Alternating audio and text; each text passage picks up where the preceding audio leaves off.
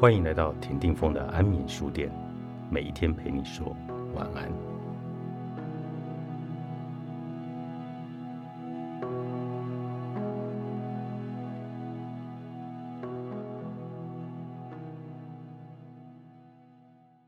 朋友每次出游都把订房的琐事丢给我，我实在很不满，但又觉得斤斤计较很不成熟，所以什么都没说。某天，他突然又说：“我想去这里玩，你去订房吧。”我终于情绪爆发了，说了：“我不想再跟你一起出去。”结果，这个朋友竟到处跟别的朋友说我精神出了问题，在对方侵入自己的领域时。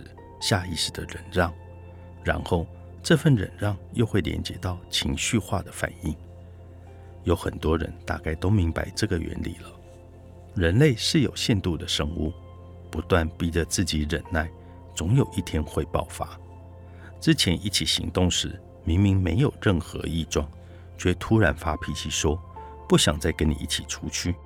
从对方的角度来看，这确实是很大的冲击。就算被认为是精神出了问题，也不见得是不可思议。而这个情绪爆发的当事人，就是没有对自己的领域负起责任的例子。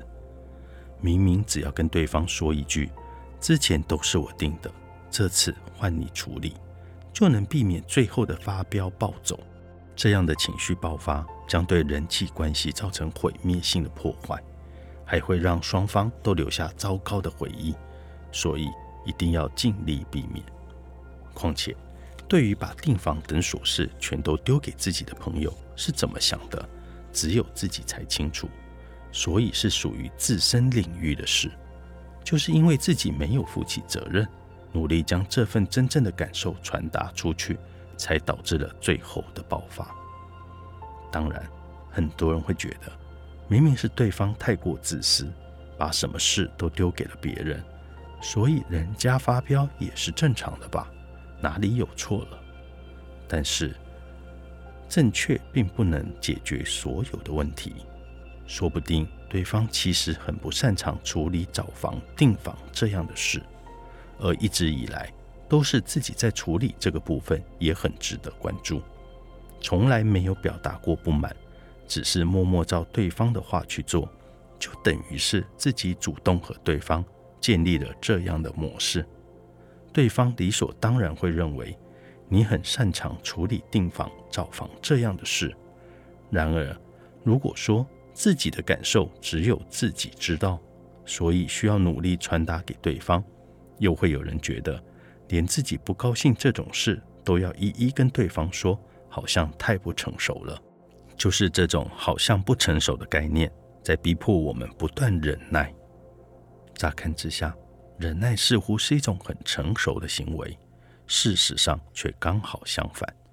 基本上，成熟的人际关系应该是对自己的领域负责，同时尊重对方的领域。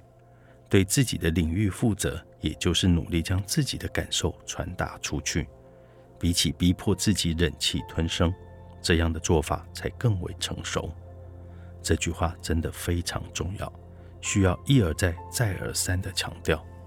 前面经常说过，情绪是要提醒我们这个状况对自己这个存在有何意义。所以，如果不是过于轻微的情绪，最好不要轻易忽视，才能让它发挥保护自己的功能。而这个例子，就是无视自己觉得什么又是我的不满，轻忽了自己所产生的情绪。最终才导致情绪化的结果。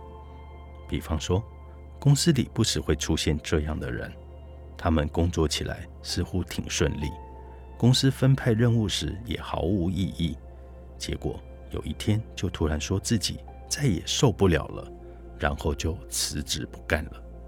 事实上，这样的结果都不是突如其来，而是长期无视情绪。于是，一点一点累积形成的。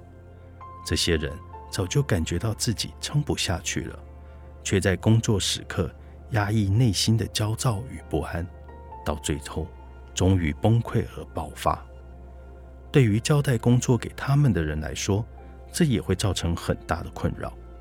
如果一开始就跟对方商量，自己可能负担不过来，事态或许还有改善的空间。